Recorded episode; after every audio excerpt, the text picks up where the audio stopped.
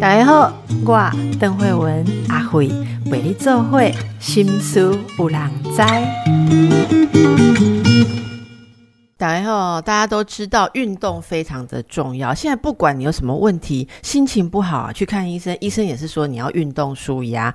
然后呢，头脑不好，医生也是说你运动可以改善认知。好，总而言之，活力不好就是要运动。但是大家真的做的运动都是正确的吗？好，阿辉今日啊，想要来攻击的一堆，是因为我看到身边很多中高龄的朋友，因为想要运动，可是不得合法，结果就受伤了。好，受伤了之后就完蛋了，以后就一个心结。你跟他说要运动啊，不爱啦。我那时候运动，结果出了什么事情？其实正确的观念非常重要，所以我们今天也是请到专家。本节目来宾都是专家，这位是我们的徐栋英老师。徐老师是呃银发族跟上班族哦很喜爱的体适能训练教练，他的资历待会大家听他讲哦，就知道这个是真正是铁打的资历。我们来欢迎一下徐老师，老师好。哎，各位听众大家好。呃，徐老师，我们赶快来问一下哈，运动是真的很重要了哈。那现在如果说是中老年的人口啊，您在上课的时候啊，呃，通常都教他们什么？然后有没有开始运动前要先知道、要先注意的一些呃重要基础？呃，其实我大概八九年前哈受邀来担任那个引法体适能老师的时候。其实我之前一直都在训练军人，大概二十到六十岁左右。那突然之间要跨到六十五岁以上，所以说我就觉得蛮有挑战性的。那我的会说服很多老人家愿意跟我训练的原因，是因为我先去模拟老人家他有什么困境，譬如说，哎，为什么会失能呢？为什么会不能翻身呢？好，为什么不能起床啦？好，然后还有经常肩颈酸痛啦、腰酸背痛，我就模仿这些动作以后，然后我先去了解哪一些肌肉要要启动，他才有办法顺利的起床、好翻身。然后就是因为这样子模拟这些动作之后，我找到一些肌肉，然后我们就设计这些动作用徒手来完成。所以说，我的很多长者会愿意跟着我训练七八年。其实最重要是因为在这训练的过程当中，他们的身体、生活、睡眠都有获得很大的提升，所以呃，现在想要上我的课的人越来越多，包含在远在呃早年移民到美国啦、加拿大的华人，就台湾人呐，他们现在很多在都跟着我做线上的课程。其实最重要是要让长者知道他的困境是什么，我们先了解他的困境。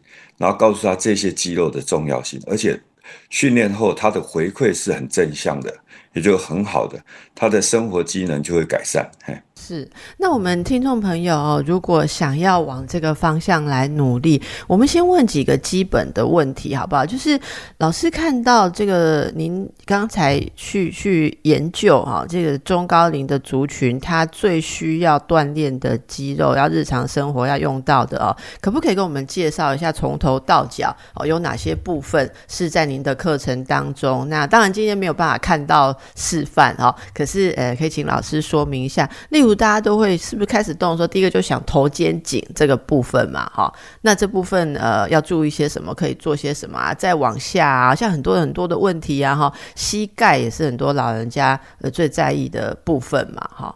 哎，其实人体解剖都是一样的，不管是老人家、年轻人都一样，上班族都是一样。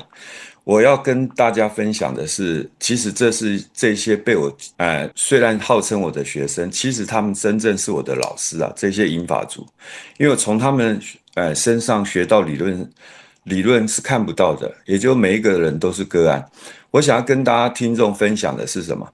我们先想一想，老人家为什么卧病在床？为什么不能起床？不能自理的起床？是我们的上腹部核心不会启动，也就是说腹直肌的最源头的肌肉，它不会收缩了，它就没有办法把它的头跟肩膀顺利的抬离床铺啊。那上腹部核心弱化就造成它不能起床，那两侧腹部核心、侧腹部核心呢弱化就造成它不能翻身。是。那我最近的发现是什么？上腹部核心不好的人，他的肩颈跟着不好。因为做这个上腹部核心训练的时候，因为我们是用徒手，我们用卷腹的模式，把你的头跟肩膀卷起来，然后让上腹部肌肉负重。然后这时候呢，上腹部肌肉是被训练的，但是因为上腹部核心不好的人，他的肩颈会代偿。所以我们也就发现哦，原来上腹部肌肉不好的人，他的肩颈也跟着弱化，因为我们身体是一体两面，正反两面，所以就是说。其实身体是很奥妙的哈，这个教科书不会写那么多，所以我们一直在找肩颈问题，但是忽略了正面的核心问题。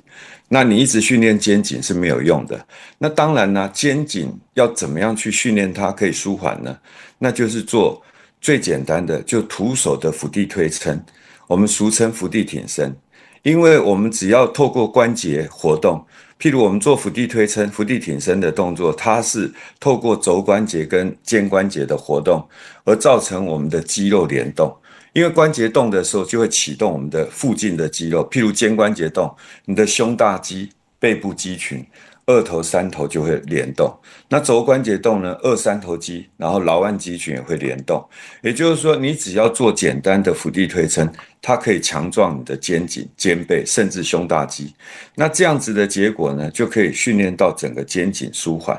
我有很多的呃，大概英法族哦，他原来是偏头痛很严重。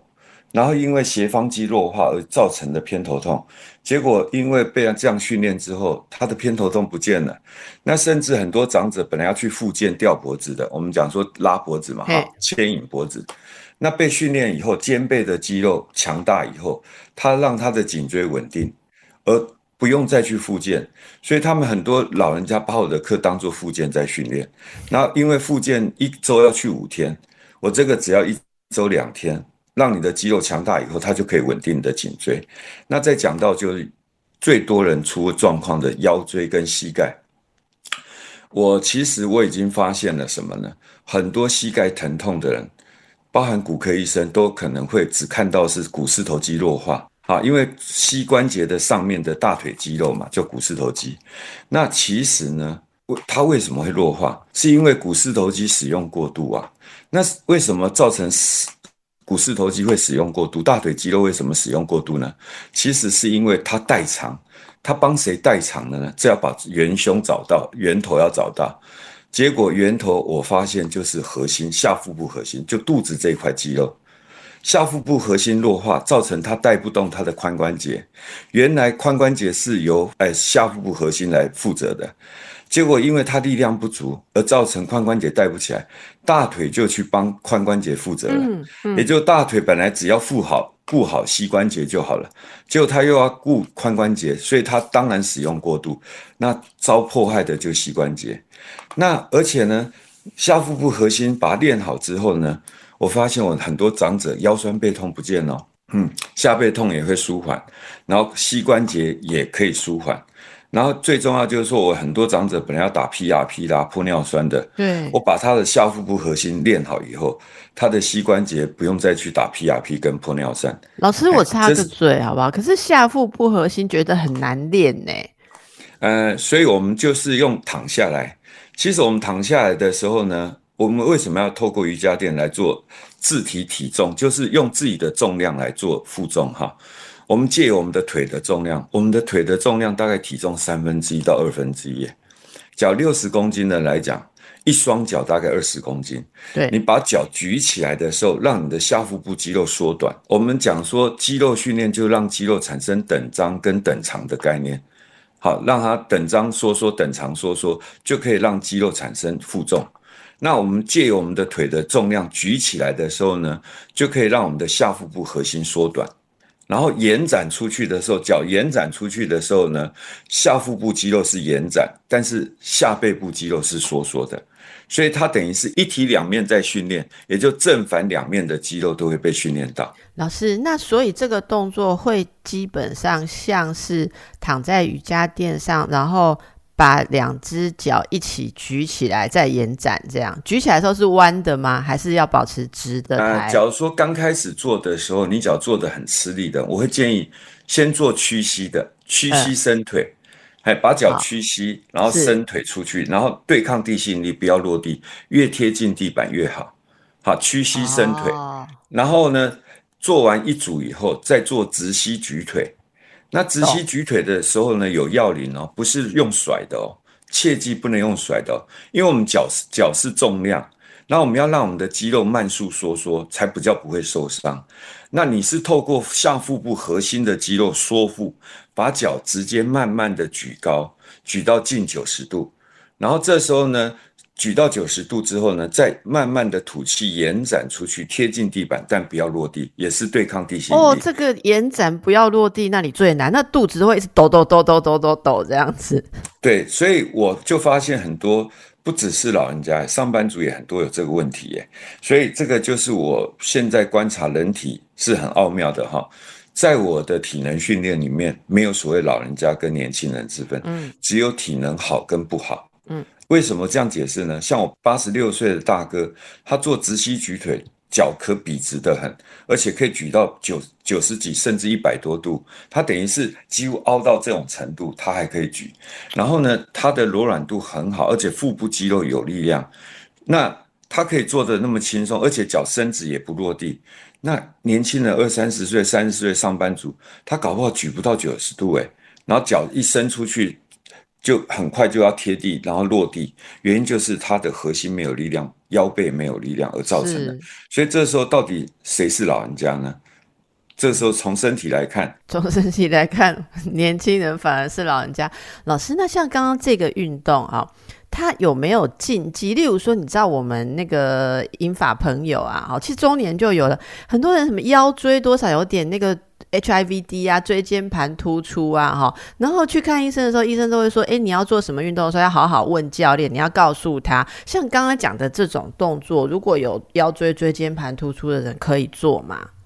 呃，我现在就是有很多这种问题来找我，其实这些都很无奈的哈，因为他们来找我的时候，我就问他，他严重到什么程度？他假如说在急性期，我就不会动他。什么叫急性期？其实我们在做这个运运动的时候很简单，当你失力的时候，就是要举腿那一刹那就无力感，甚至剧痛，这时候不要做就好了，你就不会受伤了。医生，你懂我意思吗？就是说，当你失力的时候是无力感的，表示它有压迫，它没有办法动。然后第二个是剧痛的，因为你要举腿嘛，当你要用力缩腹那一刹那，你就举起来那一刹那是无力感的，举不动。那第二个是它有剧痛的现象。这个时候就不会受伤啊，因为你还没启动嘛。OK，你没有启动，怎么会伤害到自己嘞？那你假如说是不是急性期，这时候你可以缓慢的将你的脚慢慢的缩腹，把它举到哈九十度左右。当然刚开始可能很多人举不到，那就用屈膝来做。那当你这个肌肉柔化以后呢，你再慢慢挑战直膝。那其实这个动作呢。我现在就有很多这种会腿麻啦，好腰酸背痛啦，甚至压迫的啦，只要在我监控之下，我都告诉他这这这个原则，有剧痛或者要举举不动，那就不要勉强，因为这时候那个肌肉可能相对的不能处理。那假如说可以尝试着先屈膝，诶，坐起来并没有不舒服。那你就用直膝慢慢挑战，那而且是用腹部的肌肉来缩腹，把脚举起来，而不是用脚的重量甩起来哦。因为你用脚的重量甩起来的话，你的腹部肌肉是快速收缩，但是背部肌肉呢就快速延展，就会造成你原来已经压迫的或者是滑脱的会更严重。所以我八年来很小心执行这个动作哈，我八年来没有人因此在我的训练场地受过伤。所以大家也是要寻求，就是老师的这个指导，或者你动作，好像这个甩起来，的人多力量不够的人都是用用乱甩的。那我们今天就复习一下第一段的重点。刚才讲的其实是呃上腹跟下腹核心的重要，啊，这个往上延伸、往下延伸，肩颈的部分跟上腹核心肌群有关系。膝盖啊，这个股四头肌其实是跟下腹的核心肌群有关。这个大家。观念啊有没有打开呢？然后我也想要再问一下，一开始说的那个，嗯，就像伏地挺身，就是要要练上腹的啦，哈。那如果是肌力比较不够的人，没有办法马上做标准的伏地挺身嘛？它是可以用跪姿或什么替代的方法啦。呃，我们要刺激我们呃肩背肌肉啦，肩背肌群还有上臂肌群的时候，它其实是透过肩关节跟肘关节的活动来带动肌肉活动那我曾经碰过最衰老的是用手掌推不动他的身体上半身哦，连推都推不动哦。这时候不要勉强他用手掌，而请他用手肘撑。啊，所以脚呢？脚是跪着吗？啊，没有手肘撑的时候就用跟棒式一样，plank，让用脚掌撑地板。然后，因为我们的手肘撑的时候，手肘的面积受力大，而且它只要动肩关节就好。这时候肘关节就没有训练到了。那因为一个关节动，它会前，呃，四片肌肉连接嘛。好，一个关节动，它。呃，像肘关节动的话是二头、三头、老腕前侧、后侧会动嘛？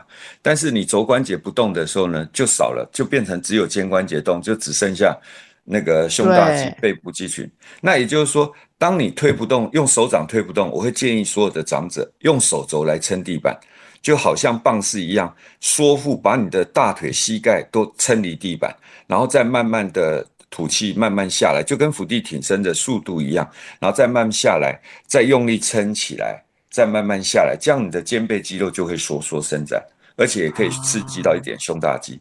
然后当你做了一段时间以后，你会自己会感觉到好像有比较有力，你再用手掌推半身，就像瑜伽的眼镜蛇是一样也可以。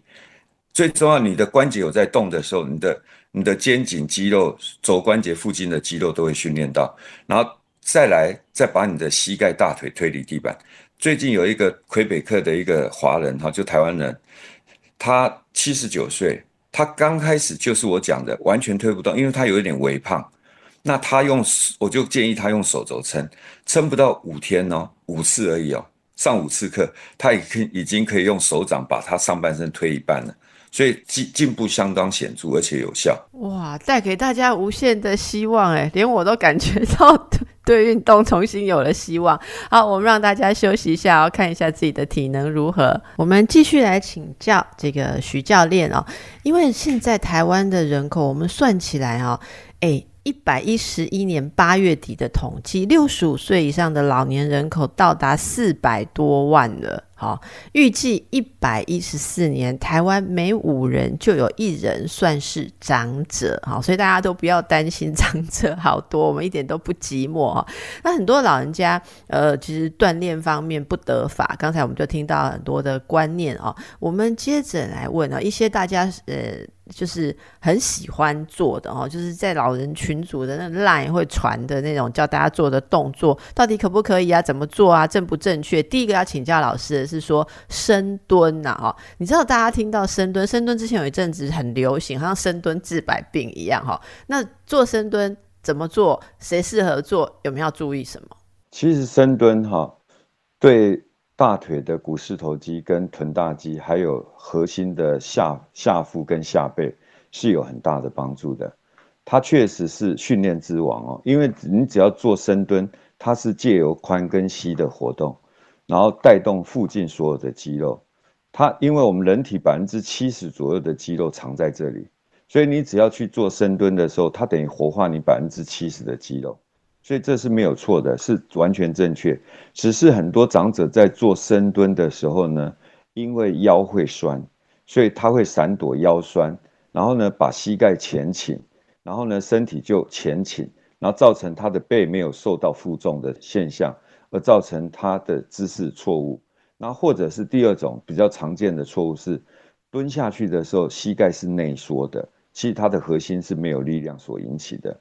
那所以做深蹲的时候呢，其实你很重要的是两脚打开约肩宽呐，或者略宽，然后柔软度差一点会建议宽一点，或者比较有肉的，就是比较胖一点的，你就脚打开宽一点，略宽。然后呢，你在启动你的呃那个动作的时候，是先将你的臀部髋关节一直往后推，好，膝盖不动哦，膝盖是打直的。屁股往后推，推到你的臀大肌完全拉直的时候呢，这时候再将你的臀大肌下坐，然后膝盖还是不动，哎，这样子做相对安全，而且动作越慢越安全，哎啊，然后这时候重心是感觉落在后脚跟的。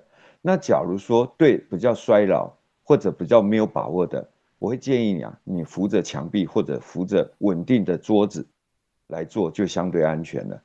哎啊，或者是另外一种模式，是你把后面摆一个凳子，那个凳子呢，你就打开跟凳子的脚一样宽，然后你就是将你的屁股慢慢的往后坐，即即使重心不稳，你还有椅子可以坐啊。但是那个椅子一定要靠着墙壁哦，不能是在空那个没有靠的哦，因为怕你一不小心屁股一碰到椅子跑掉了，那也会有危险。是，那那你你在做的时候呢，你就大胆的用屁股啊，慢慢的往下蹲，然后身体不要前倾，而是要立着的，慢慢的往下，臀部往下蹲。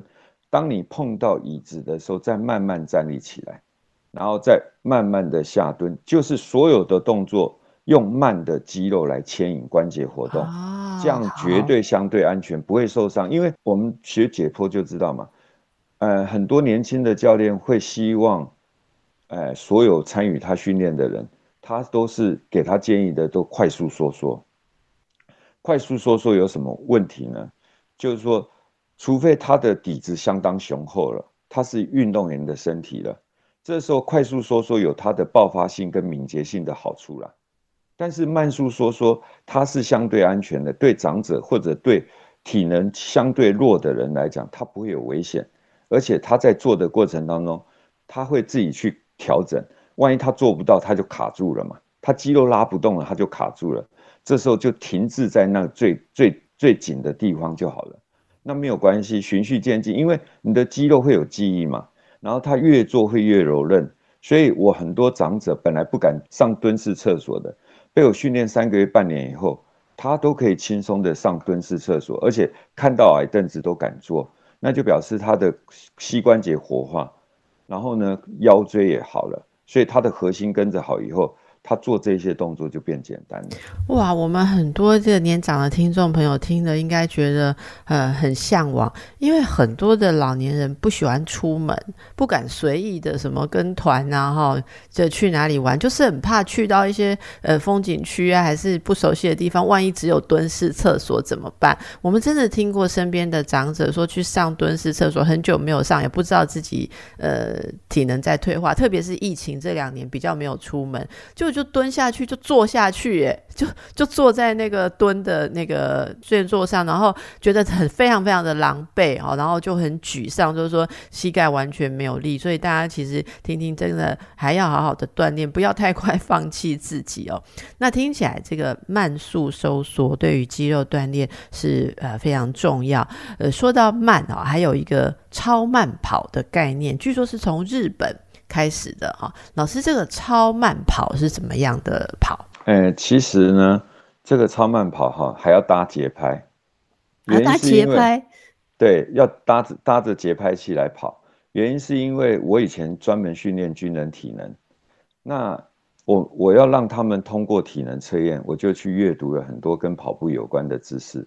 那我们发现呢，其实当你节拍慢的时候呢，它是越费力的。我这样解释好了，我假设一分钟一百八跟一分钟一百五，那是不是一分钟一百五比较慢？那个频率比较慢，但是相对的，它的脚停滞地板的时间就相对的久，所以它的肌肉流失力量会越大，而且呢，它越对足踝部啦、膝盖的受损会越大。所以说，很多的训练跑步的人呢，他们都希望他呢步频要快。就好像我们车子引擎在高速行驶下，引擎转速固定的时候，这个引擎转速固定就一百八的概念，它的油耗最省，它跑起来不会那么累。嘿，所以各位听众，假如说有疑虑哈，你就故意把它设定一百八，跑个五到十分钟，再把节拍调回一百五，你会发现你一百五相当不舒服，很快就测试出来。因为我现在所有的人都上我的课的时候呢，我都会这样玩游戏，带他们去跑一百八。老师，你所谓的一百八是一分钟一百八十步？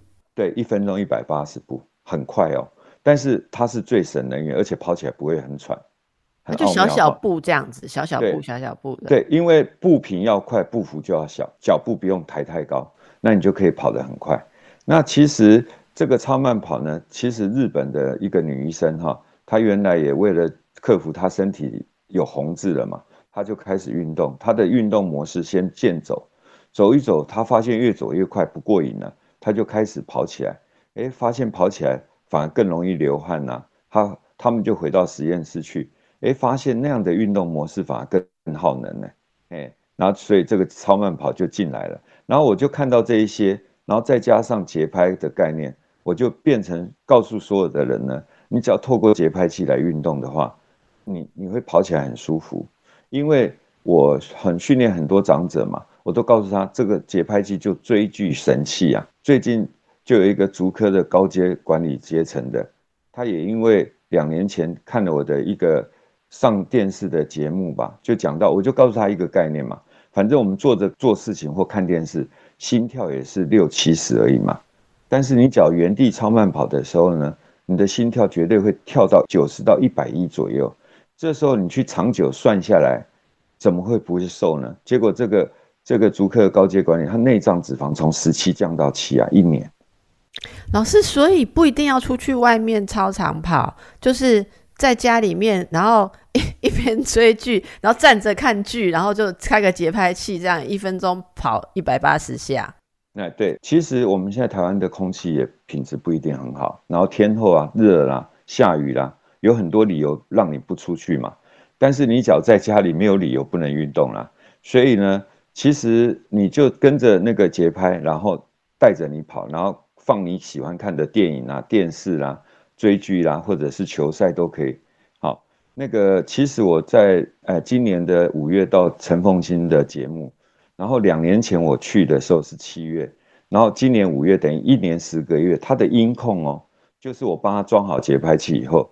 一年十个月，他自己就瘦二十六公斤呢。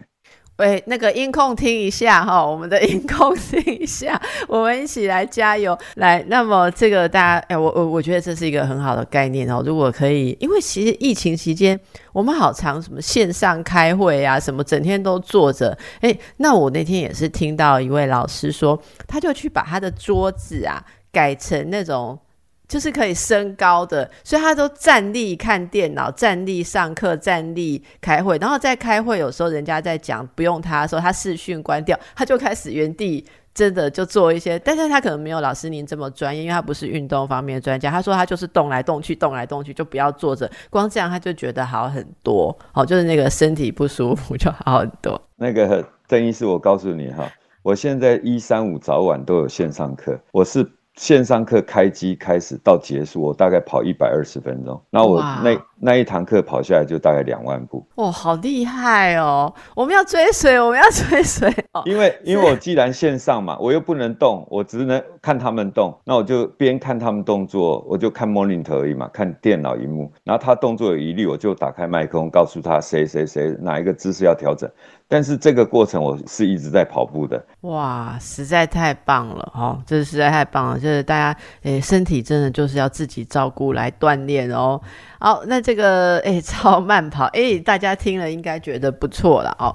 老师，你你对运动这么样子的呃持续啊，因为从年轻到现在，可以说说你的经历嘛？就是您您是科班毕业的呢，老师你是体育系毕业，正战学校对不对？然后后来你又到台北市立体育学院，哦是体育学院念念的运动科学的硕士，你也到处有教书啊，在国防大学也教。过，然后后来是在什么时候投入军人体能训练？为什么你会喜欢那个投入军人？军人体能训练应该就是非常硬吧？就是好要求很高哎。我其实以前哈在当军校的体育老师一样，我就教一些球类啦，或者是打网球啦、打羽球、打篮球，其实也跟外面大学一样的体育课程。但是在民国九十一年哈。那时候，呃，国防部长突然在毕业前要求要测兵军校体能的，呃，毕业班要测体能嘛。那我们那时候呢，就想说，哎，这体能应该就是正常教育的一环嘛，也不用特别去留意要做做什么改变。就没想到我们那一年一测三军六院校，我们第一次测验九十一年，我们是六个军事院校最后一名，然后我们院长就大发雷霆了。他就他就要求我们体育组要要改进啊，要要去做改革。那我那时候就痛下决心，好好的花时间来研究体能训练要怎么做，我就大量阅读了，开始做看重训啊，看心肺耐力的训练，然后大量阅读知识以后，我就开始，呃，那时候学生就是我的那个应该是讲说 sample，然后我就开始跟着他们训练，帮助他们，然后九九十二年到九十六年的军校体能毕业检测。我们是三军六院校第一名，我们是国防管理学院哦，是管院，就是后勤军官培养出来的军法啦，啊，然后军法或者是那个呃财财务的哈发钱的，或者资讯管理的，或者是后勤后勤气管的，就后勤补给的这一些单位的军军官，结果赢过陆海军官校、陆海空官校主官。所以，我们那个时候的训练就是很成功的。然后，我那时候一直延续到我退伍九十八年，我退伍前四年左右吧，都是在民间大学兼课。那兼一兼课，刚好一百零二年因缘际会，也是一个以前服务单位的军校的一个同事，他退伍，他也是军职，退伍以后他就担任那个里长。然后他后来接了体育会总干事，他就邀请我去接这个。呃，体育会的一个行政幕僚的工作，那我就他告诉我，牵引我进来最吸引我的就是他希望我帮助老人家体能训练。那时候您几岁？那时候您几岁？退伍是几岁？你们是几岁？我四十三岁就退伍了。哦，所以你那时候根本还没有体会到银发族老年人的痛苦是什么呢？你还不是说你自己也银发族？所以我那时候我的课程设计，我真的是模仿老人家的起床，然后呢，我去摸，因为我起床的时候我去摸我的肌肉，哪一块肌肉要牵引，然后呢，我翻身的时候哪一块肌肉要牵引要缩缩，然后我去模仿老人家爬楼梯，哪一块肌肉需要被动到。然后呢，肩颈酸痛到底要训练什么？然后下背痛要训练什么？反正我就是，呃，功能性啊。我们应该是讲说设计的课程，为什么老人家喜欢上我的课？我其实就是告诉他说，这些肌肉不让他，哎，失能的话，你就不用担心卧病在床了。是，哎啊，所以人生最怕的就是后面几年是躺在那里等待死亡。所以我经常跟我的老人家讲一句话。宁可在瑜伽垫多流汗，少躺在病床上流眼泪。对，真的。然后我也跟所有的长者讲，说什么？你的职业栏不要写无业游民，你应该改职业运动员，因为你每天睡觉之前要先想好明天什么时候可以运动，那你可以运动，你就不会躺在那里等待死亡了。是好，这句话送给大家哈。当然，大家啊，听起来好像瑜伽垫是一定要有，没有瑜伽垫的，现在赶快找一下。继续来请教我们的徐教练哦。那刚才大家听到很多运动的概念，很棒的概念哦，适合银发族的。其实大家都会想说要去哪里运动哦。呃，跟大家说一下，其实卫福部从一百零九年开始就有补助啊，补助地方政府可以结合公有闲置或是低度使用的空间来设置什么呢？设置银发健身俱乐部。一百零九年就有部建十四个据点，国民健康署也持续在一百。一十年到一百一十一年，再布建一百个据点，合计这样就有一百一十四个地方，应该要找得到银发健身俱乐部。大家知道在哪里吗？离你最近的是哪里吗？哇，你在，你一定不知道。我觉得大部分的听众朋友可能没有呃很留意去查的话，哈，尤其老人家比较不晓得，我们大家可以留意一下。这个全国九十一个乡镇市区啊都有，很多长辈都说去了之后发现这。个个健身俱乐部变成他们第二个家了哈。那老师，你知不知道这些情况？就实际上，你对你们这些呃这个教练们、专家哈，目前这个银发健身俱乐部用政府补助来建立的状况怎么样？使用情况怎么样？你有没有听过人家在用这些东西？呃，其实这个专案我很清楚哦。因为我的医生表弟他也有申请哦，是是，哎，因为我的医生表弟在新竹哈，他大概五年前跟着我学这一块，那他就是也做哎西据点呐这一些来帮助银发族。那其实这个补助它是一个据点补助一百万，那它设施设备大概就那个改善呐维护那些大概就六十万，其他四十万是添购是哎设施设备就器材。其实当然是很好，但是我始终认为，呃，靠机械的话，对年长者他的危险性相对高，所以呢，你在操作的时候可能要专人哦来陪伴，要不然他很容易受伤。原因是因为机械的东西，譬如说你不要小看杠哑铃啊，那些东西举起来容易，放下来难。哎，要要用力那一刹那很容易，但是要受力那一刹那是很容易受伤的。所以往往都是哎举得起来，但放不下去。所以这个需要人家陪伴。你去想哦，一个机器就要一个人人力来陪伴的话，我们台湾有那么多人力嘛？人力的成本是相当的恐怖的。其实这个在八年前我要做这个引法的时候，早就发现这个问题了。因为我去看丹麦、北欧的他们福利国家。他们是把老人家送到那个大学的运动场馆去接受体育系的学生专门的陪伴训练。他这有一个互惠，什么意思？让学生实习，他等于是在从事教学，然后有老人家给他实习，然后呢，老人家也可以免费使用他们的器具，然后由他们专人陪伴。这个人力成本很恐怖啊！我那时候一观察到这个的时候，我心里想，我们台湾不可能做到。那我只好呢，退而求其次，用瑜伽垫就来做就好了。其实我们人体本来就有重量，像我们一颗头大概十二分之一的体重，那六十公斤，这一颗头就大概五公斤，四五公斤左右。嗯啊，然后我们的手臂哦，女生大概两三公斤，一只手，然后男生三五公斤。你只要透过肢体每一块肌肉的重量来压在你的肌肉收缩伸展，其实就够重了。嘿，那我们假如说花那么多钱，要不要维护？要不要保养，然后要不要场地放置？其实这个成本算下去不得了，所以我那时候其实我我比较 对这个这个政策执行哈，我比较忧心呐。买的时候容易啊，就是自呃应该是盖起来容易，这个设置设备会投资下去没有问题啊，但是维护啦，还有使用啦，有没有能力去保养？有没有能力去协助训练？假如说都没有的话。那你那么仓促的推出来的时候，万一老人家在据点发生意外，这个时候到底要怎么办呢？对，所以这个是我担心的事情。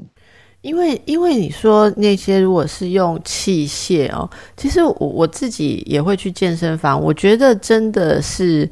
要教练，因为包括你自己要把器械调教在什么状况，其实那都是有学问的。你怎么评估你自己的状态？跟呃，例如说你要使用的重量，哈，呃，太少没有效果，太太重，其实你不知道，或者是因为增加重量，你就动作所谓动作就歪掉，你就开始用不对的肌肉、不对的方式。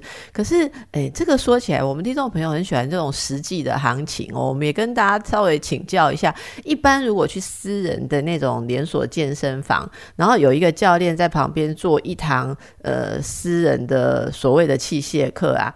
大概也要两千块以上吧，我不知道哎，因为我没有 做过。对啊，所以大家其实很多都是呃，如果说我说你没有这个相对的费用的想象，有时候进去就是自己操作，那个到底操作对不对不晓得哈。所以老师，你你后来研究觉得最适合的，您的教学方式是如何？第一个就是我们听到徒手嘛，哈，运用自己的肌肉。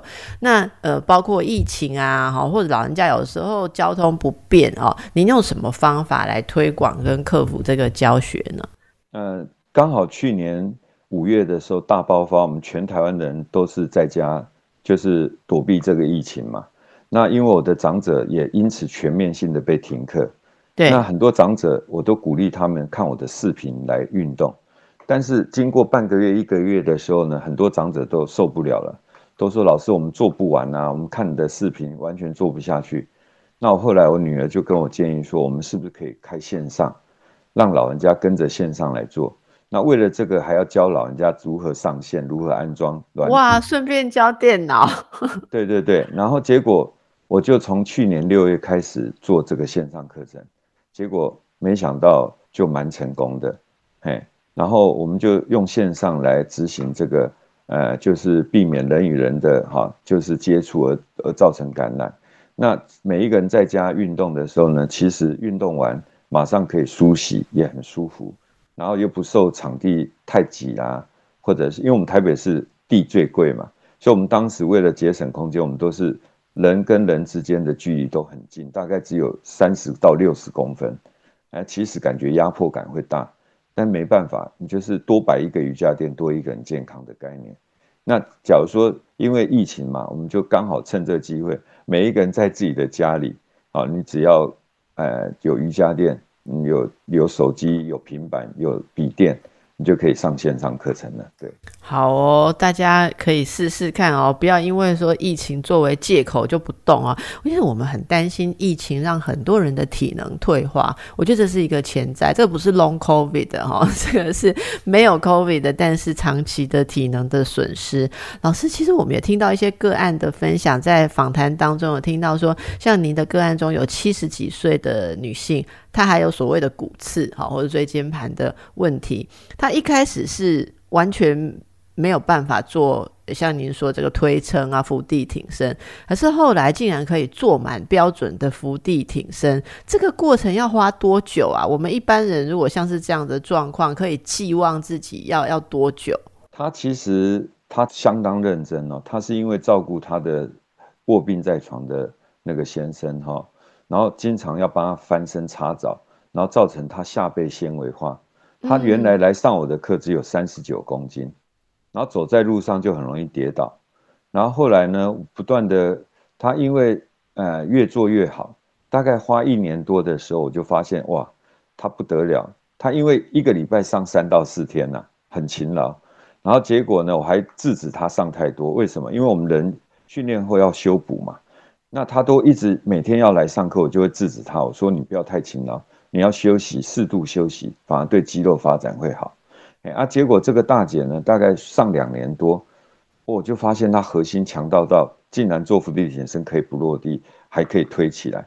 那当然，她相对的体重就从三十九增加到四十二到四十三，有长肌肉了。她的上臂肌肉变得很雄壮，就是就是很紧实，然后。胸大肌这一块肌肉也变得比较厚实，然后以前有一点驼背，现在都完全挺起来的。七十几岁还才再开始还可以。七十六岁，他今年七十五岁，三十六年制的。老师，那您的学生里面最老的进来的时候，进来最老的时候是几岁？呃，八十五岁。八十五岁入门开始上你的课，这样子。所以八十五岁也可以收了。呃，我现在有一个学生是二十五年制，已经八十六岁，他也可以做乌鸦式。无压式是什么？就用两个手掌把身体腾空，手掌压地板，脚会啊！那我是几岁啊？好好让大家赞叹一下哦！主持人尖叫，真的主持这么多集，真的，我们现在同事在小提吃，让我尖叫哈。好。那么，呃，谢谢我们的徐东英老师今天带给我们很多精彩的分享，也带给大家健康的新希望。非常感谢老师，也祝福大家都能够健康。谢谢。好，谢谢。